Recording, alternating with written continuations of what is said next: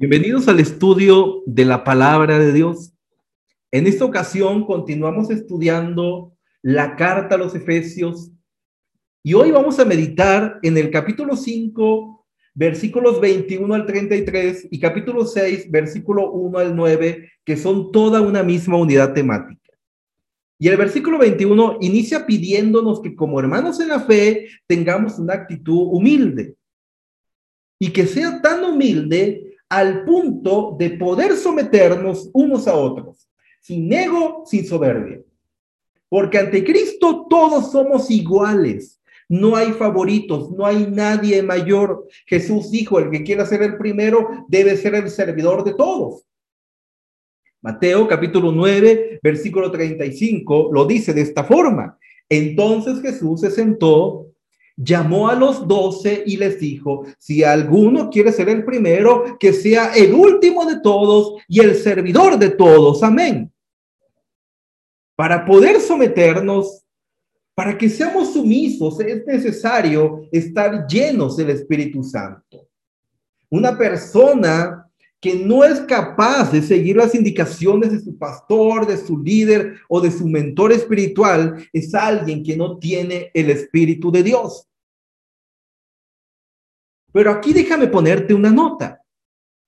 Un cristiano, un buen cristiano, un buen creyente, no debe seguir indicaciones a ciegas. Todo aquello que te pida tu líder espiritual, debes buscar que aquello que te está solicitando es conforme a la palabra de Dios, conforme a las sagradas escrituras, palabra por palabra y letra por letra. Es por eso mi insistencia de que todos aprendamos a estudiar la palabra de Dios de manera privada y de manera personal para que nadie te engañe. Tenemos que aprender a acercarnos a la palabra de Dios y permitir que el Espíritu Santo sea el mentor por excelencia. Aquellas personas que no se someten son soberbios. Son personas que creen que saben algo según su propia opinión. Pero hay que tener muy presente que la palabra del Señor dice que Dios da gracia a los humildes y no soporta a los soberbios. No solamente la congregación debe someterse, sino que el siervo, el líder, el pastor debe someterse a la autoridad de Cristo, a la autoridad de la palabra de Dios, palabra viva y eficaz y cortante. Y además debe aprender a someterse a aquellas autoridades que están por encima de ellos. En este sentido, nadie se gobierna por sí solo sino que todos vivimos en un estado de sometimiento. Así que seamos sumisos. Cristo fue obediente en todo. Hebreos capítulo 5, versículo 8 dice, aunque era hijo de Dios, Jesús aprendió obediencia por las cosas que sufrió. Qué maravillosa palabra, siendo hijo de Dios, teniendo autoridad divina, aprendió a ser obediente mediante el sufrimiento.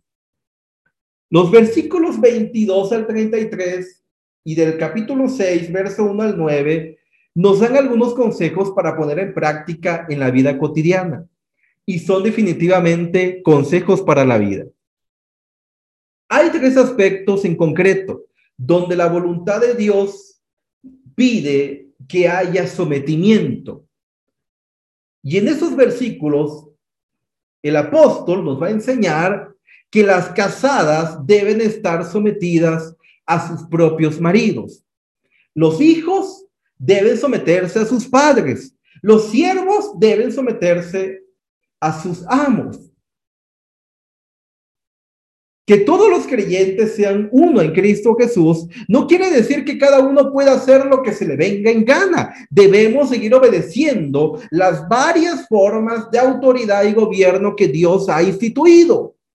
Cada sociedad bien ordenada descansa sobre dos pilares que la sustentan. autoridad y sumisión. Ha de haber aquellos que ejercen la autoridad y aquellos que se someten a la misma. Este principio es básico. Y es un principio que lo podemos hallar en la deidad. La primera carta a los Corintios, capítulo 11, versículo 3 dice, pero quiero que sepáis que Dios es la cabeza de Cristo. Aún en la deidad hay un orden. Y Dios es la cabeza de Jesucristo. Dios ha dispuesto el gobierno humano. No importa cuán malvado pueda ser ese gobierno. Desde el punto de vista de Dios, es necesario que exista un gobierno. Y deberíamos obedecerlo en todo. Mientras no pongamos en peligro el negar al Señor. La obediencia se, se limita hasta el punto donde debemos obedecer primero a Dios antes que todo. Imagínate un mundo sin gobierno. La ausencia de gobierno es anarquía y ninguna sociedad puede sobrevivir bajo la anarquía. Lo mismo sucede en el hogar. Ha de ha de haber una cabeza y ha de haber obediencia a aquella cabeza. Dios ordenó que el puesto de cabeza sea dado al esposo e indicó esto creando primero al varón y luego creando a la mujer. Y así, tanto en el orden como en el propósito de la creación, puso al varón en el puesto de autoridad y a la mujer en el puesto de sujeción. Es el orden natural de la vida, es el orden primitivo desde el comienzo de la creación misma. Y como ya hemos dicho, no debe existir un sometimiento a ciegas. Hay que buscar que todo sea conforme al Señor. El sometimiento no quiere decir que la otra persona sea inferior. El Señor Jesús se somete a Dios, pero no es inferior. Su palabra dice que Él es igual a Dios, pero Cristo se somete a Dios y eso no lo hace inferior. Lo mismo sucede con la mujer. No es inferior al esposo. De hecho, en muchas maneras puede ser superior en devoción, en simpatía, en diligencia, en persistencia y en muchas cosas más. Pero a las casadas se les manda que estén sometidas a sus propios maridos como al Señor. Al someterse a la autoridad de su marido, una mujer se somete a la autoridad del Señor, a la autoridad divina. El texto por sí mismo nos ayuda a entender este proceso. Y comienza a decir el apóstol que las casadas deben estar sujetas a sus esposos como al Señor. Y sigue diciendo el apóstol, el, el esposo es la cabeza de la mujer, así como Cristo es la cabeza del cristianismo. Así como todos los creyentes están sujetos a Cristo, las casadas lo deben estar a sus esposos en todo. Y los esposos deben amar a sus mujeres de una manera única, especial y muy intensa. Los esposos tienen el gran desafío de amar como Cristo amó y se entregó a sí mismo por el pecador. En este sentido, los esposos deben amar a sus mujeres como a su propio cuerpo.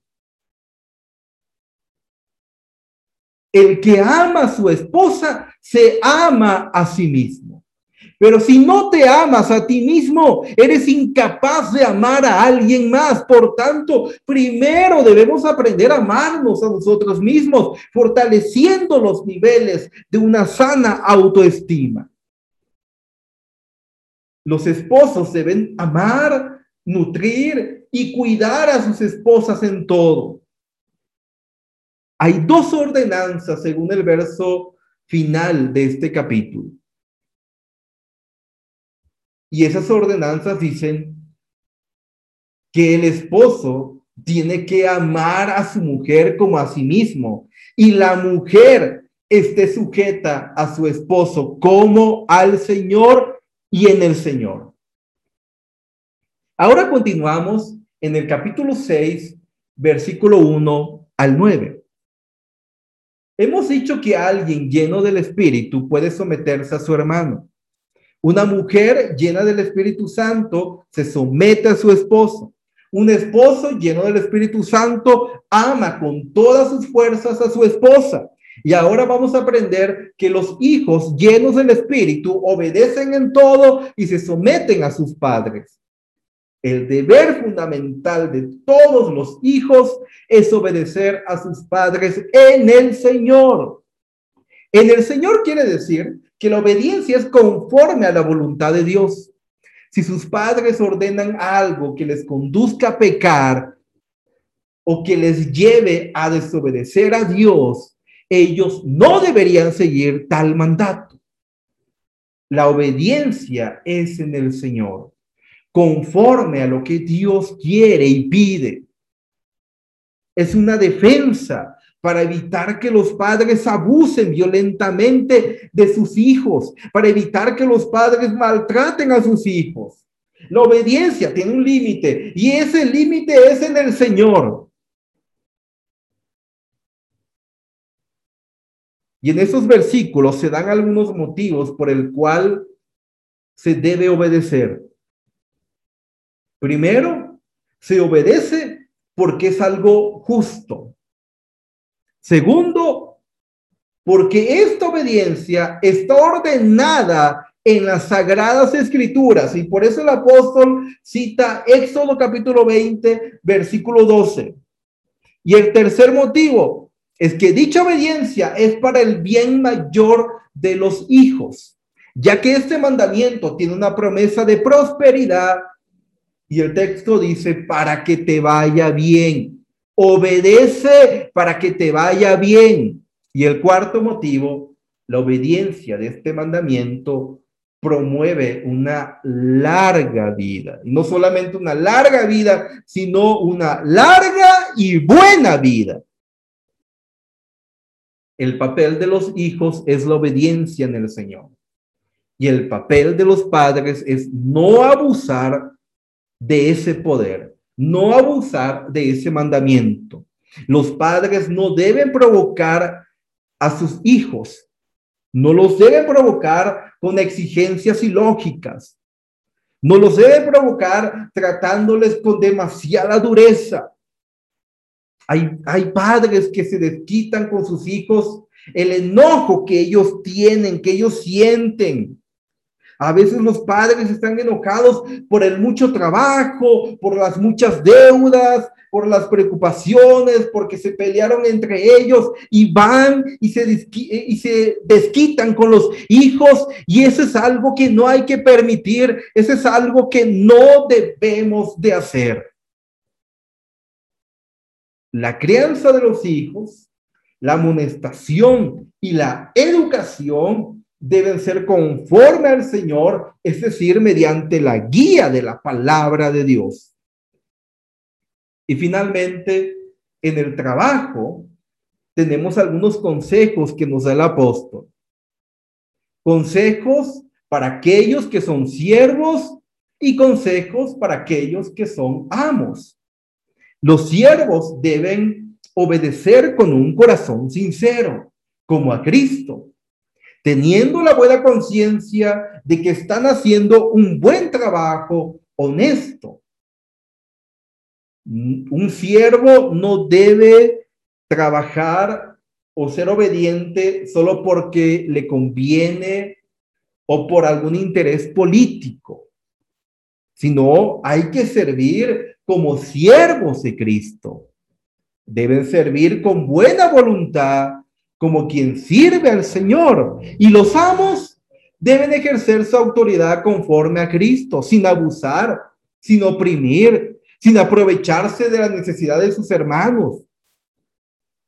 Deben dejar todo tipo de amenaza. Los amos deben ser justos, dando un pago honesto.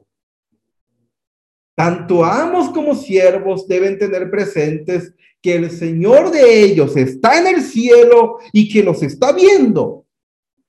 Y ese Señor que gobierna en el cielo no tiene favoritos. Y finalmente, como anexo, te pido que puedas enfocarte en los versículos 5 al 9 del capítulo 6. Vamos a comentar un poco sobre el desgaste laboral o la fatiga. Déjame mencionarte algunos síntomas de agotamiento laboral. Y para ello tienes que hacer las siguientes preguntas. Y te voy a preguntar y tú puedes contestar con un sí o con un no. ¿Te has vuelto cínico o crítico en el trabajo? ¿Sientes que vas al trabajo solamente porque no tienes de otra? ¿Te has vuelto enojón o impaciente con tus colegas de trabajo o con tus jefes? ¿Te falta energía para tener una productividad constante?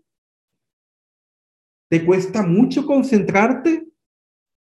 ¿Tus logros no te satisfacen? ¿Te sientes desilusionado con tu trabajo? ¿Estás usando la comida, el alcohol para sentirte mejor o sencillamente dejar de sentir? ¿Han cambiado tus hábitos de sueño? ¿Estás preocupado porque te duele la cabeza constantemente durante la jornada laboral ¿Tienes malestares estomacales o alguna queja más que sea física? Si has contestado sí, alguna de esas preguntas, intenta buscar que alguien te escuche sobre el cómo te sientes en tu trabajo actual. Y déjame decirte cuáles son las causas del agotamiento laboral. Una de las causas principales es la falta de control. No puedes decidir sobre nada en tu trabajo. No decides en tus horarios, no decides en las tareas o en el nivel de carga de trabajo que te dan. Y esto, por supuesto, que te agota demasiado.